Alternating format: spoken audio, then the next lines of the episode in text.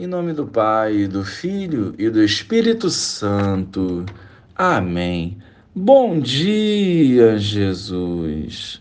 Fortalecidos pela verdade, queremos dar um testemunho coerente, irradiando a vossa luz, visando alcançar os corações mais endurecidos. Fica conosco e nos conduza neste dia. Amém. Naquele tempo, entrando em um barco, Jesus atravessou para outra margem do lago e foi para a sua cidade. Apresentaram-lhe então um paralítico deitado numa cama.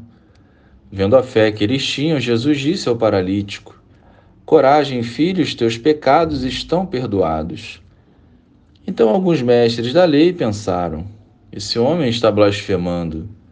Mas Jesus, conhecendo os pensamentos deles, disse: porque tendes esses maus pensamentos em vossos corações? O que é mais fácil dizer? Os teus pecados estão perdoados? Ou dizer levanta-te e anda?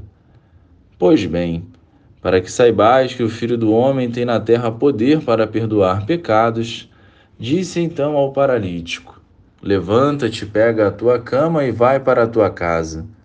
O paralítico então se levantou e foi para a sua casa. Vendo isso, a multidão ficou com medo e glorificou a Deus por ter dado tal poder aos homens.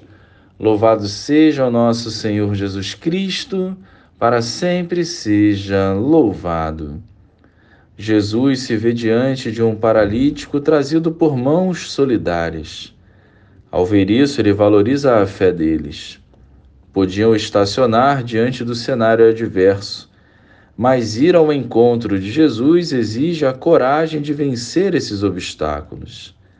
Antes da cura física, Jesus concede a cura espiritual através do perdão dos pecados. Liberto do pecado, disponível para acolher a bênção. Ao nosso alcance temos o sacramento da confissão e de forma gratuita. Ao nosso alcance temos a Eucaristia, também de forma gratuita.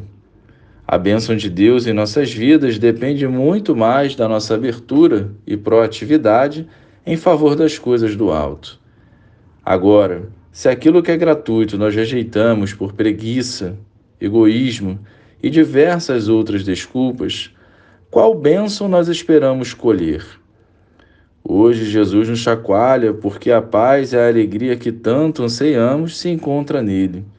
E se nós não dermos o passo, nós criaremos um muro que impedirá o fluir da graça.